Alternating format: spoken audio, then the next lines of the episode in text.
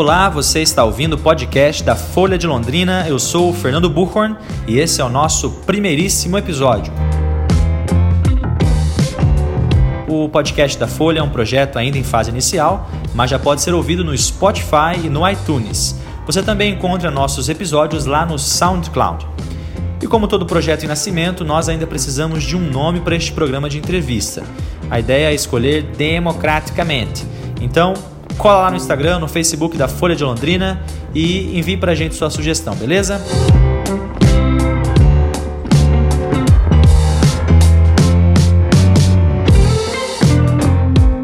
No programa de hoje, a Folha entrevista o filósofo, escritor e professor londrinense Mário Sérgio Cortella.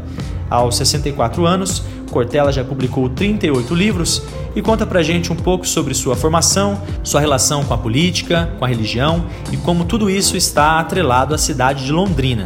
A entrevista é do repórter Guilherme Marconi. A sua infância, como o despertar da filosofia para o senhor foi Então, em Londrina? É, por uma situação muito curiosa. né? No ano de 1960, eu nasci em 1954. No ano de 1960, eu peguei hepatite. né, aqui em Londrina, e houve uma época em que a pessoa que tivesse hepatite, especialmente uma criança, a única possibilidade melhor era ficar de repouso. né, E, portanto, tive que ficar três meses sem sair da cama e sem contato com outras pessoas também. Nesse momento, duas coisas aconteceram. Não havia televisão em Londrina quando eu estava adoentado. A televisão é posterior em Londrina ao ano de 1960. Tá? E por isso tinha duas atividades que eu podia fazer para que um menino de 6 para 7 anos de idade ocupasse o tempo, né? dado que eu não tinha contato com mais ninguém. É, o rádio, e por isso eu ficava fazendo ligações para as rádios, porque as rádios de Londrina, elas tinham desafios, né? Quem adivinha o nome disso, quem sabe a capital de tal lugar. Então eu participava ligando para as várias rádios nos programas que elas tinham durante o dia todo.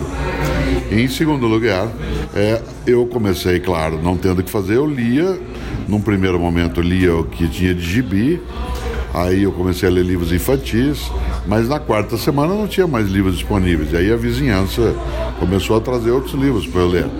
Esses livros, vários deles eram de criança e outros nem tanto. Então traziam Dostoiévski, Cervantes, né, Ibsen, né, trouxeram coisas ligadas à filosofia, porque eram livros que tinham. E eu comecei a lê-los com 6 para 7 anos de idade. Embora não entendesse né, na totalidade, isso formou um fundo para mim né, de conhecimento e de interesse que acabou se expressando na minha própria carreira, né, na qual eu quis sim seguir essa área da leitura, da escrita, da comunicação, mas começou com uma hepatite né, na João Cândido com a Goiás. E esse despertar também veio com a ajuda de professores? Eu vi que o senhor citou a questão da dona Sim, Mercedes. claro, eu tive vários professores.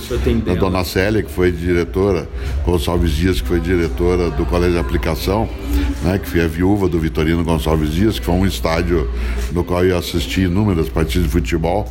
Né. Atrás desse estádio existia uma máquina de beneficiamento de café pertencente a um senhor chamado Godoy, que como ele tinha uma barba comprida, era chamado de Godoy Barbudo. E todas as vezes que alguém batia na bola de maneira estrambólica, que a gente chama de back de fazenda, que a bola ia muito longe em vez de no gol, né?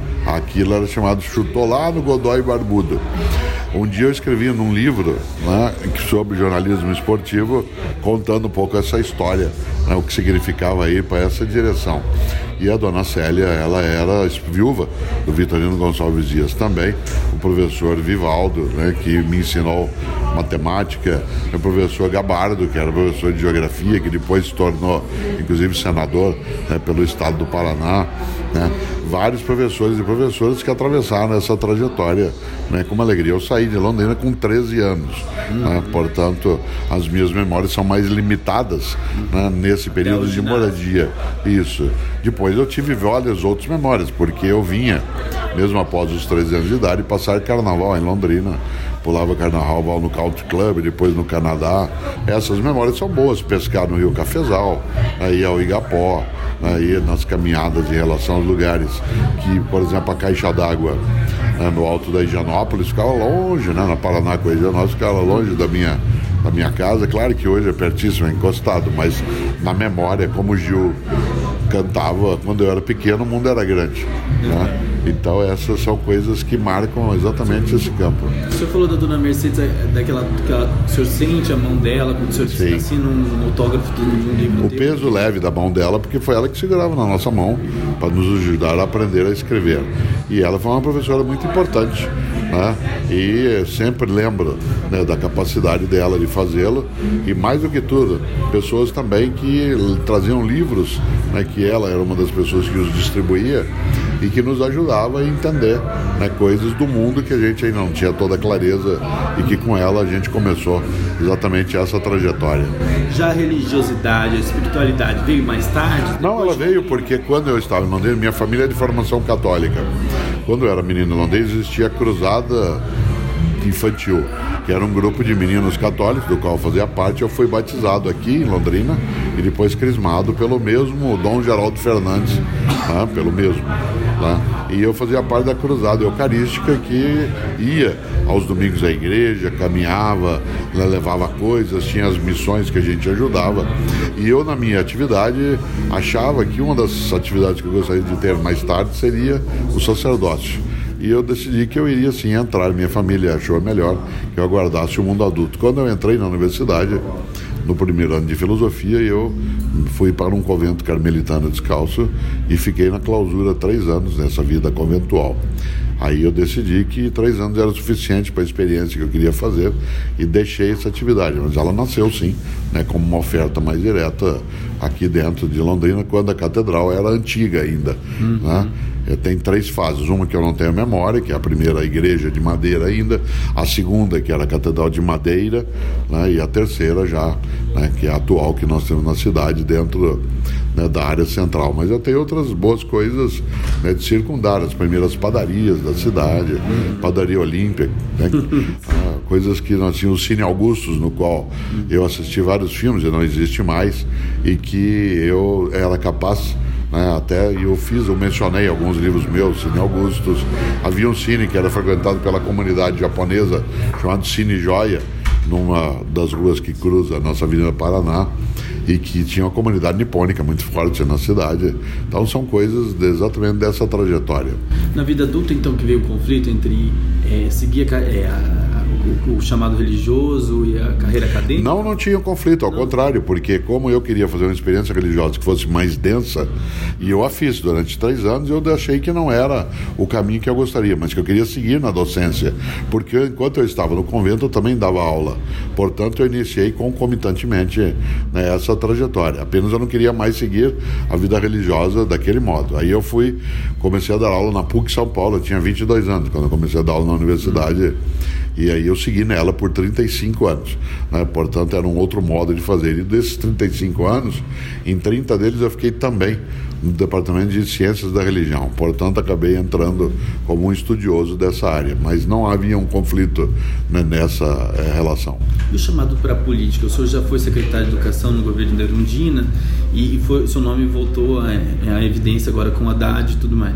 A política, o senhor sempre percorreu esse caminho? Sempre. Não necessariamente eu fiz de modo partidário. Política eu faço o tempo todo na minha atividade, numa comunidade, num trabalho. Né? A política é o modo como você interfere na vida da comunidade. Partido é uma coisa na qual eu já tive militância durante bastante tempo, mas não o tenho feito né, nos cinco anos mais recentes.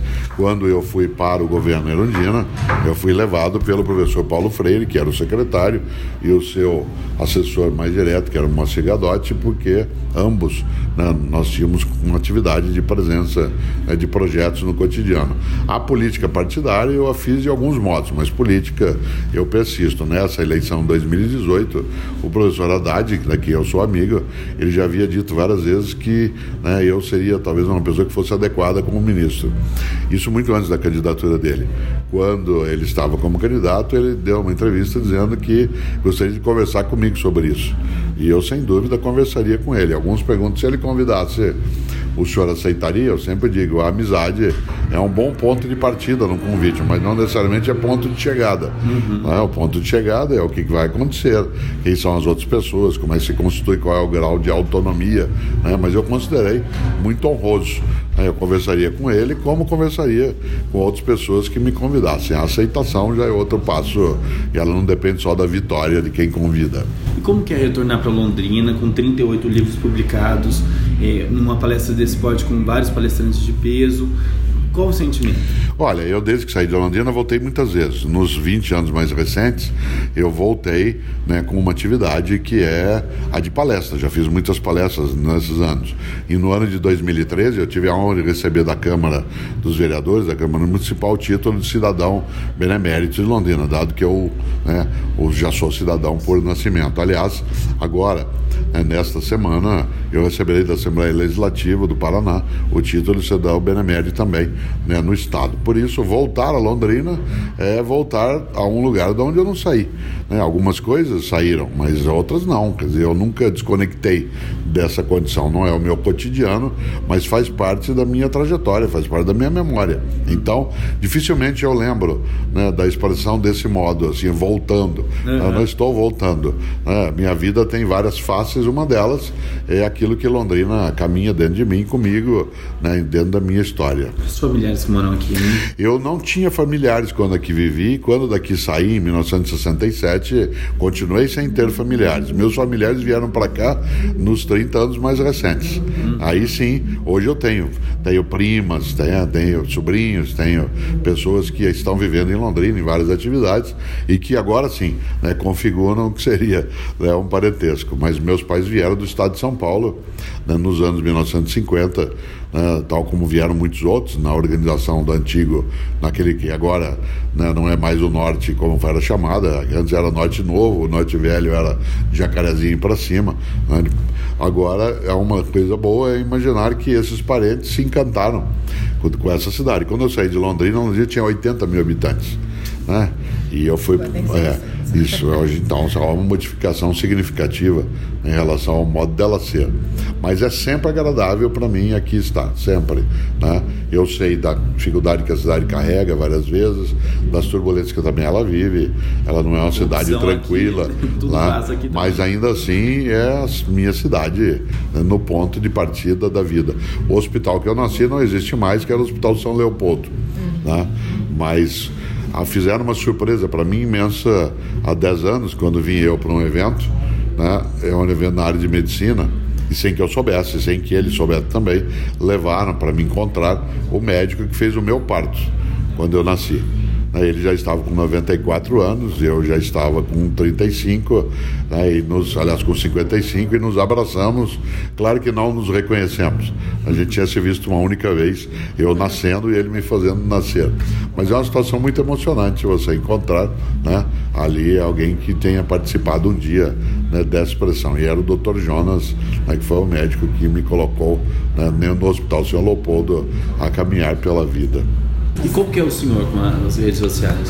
Olha, eu atuo nas redes sociais, a minha capacidade de estudar e de ampliar a minha formação ela foi estupenda com o mundo digital. Antes de existir o mundo digital eu tinha cinco livros, né, com o mundo digital passei a ter 38. Né, essa multiplicação se dá pela facilidade de conectividade, simultaneidade, instantaneidade, né, e portanto ela aumenta muito o contato, o conhecimento e a produção. Por outro lado, essa lógica das redes sociais fez com que houvesse uma ampliação daquilo que é a nossa sala de aula. Hoje é muito curioso, porque professores, como é o caso né, do Clóvis de Barros Filho, do Leandro Carnal, né, do Luiz, Luiz Felipe Pondé e meu, a gente se tornou popular. As pessoas param e pedem para tirar foto de várias idades. É uma coisa curiosa. Um país que, de repente, também tem professores como seus é, ídolos. Hoje, ao chegar em Londrina, no aeroporto, depois mesmo no evento, o número de pessoas que pediu né, para tirar uma foto é uma coisa muito interessante, porque ela marca né, exatamente essa condição. As redes sociais, algumas delas eu tenho um Face, que tem um milhão e meio de seguidores, né, e que eu visito.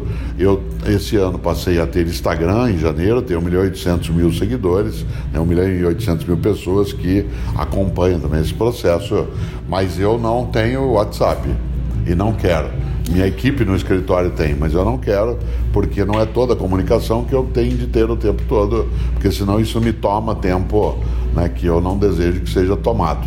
Então, eu não gosto muito do uso que as redes sociais às vezes fazem de uma superficialidade de comunicação. É, o mundo do Facebook, por exemplo, e das redes, e o antigo Orkut, permitiram que eu encontrasse pessoas que foram minhas colegas de infância, quando eu tinha 12, 13 anos em Londrina. Né? Uhum. As reuniões foram marcadas, as pessoas se viram. Né? Isso é importante como retomada de memória. Né? Mas não pode ser um mundo satisfatório no sentido de tê-lo apenas como único modo de ser. Né? Embora seja um mundo virtual, a vida não é virtual. Né? A vida é uma vida de contato, é uma vida de presença. Não dá para transformar átomos em bits né, e achar que então as coisas agora elas são mais tranquilas porque elas não o são.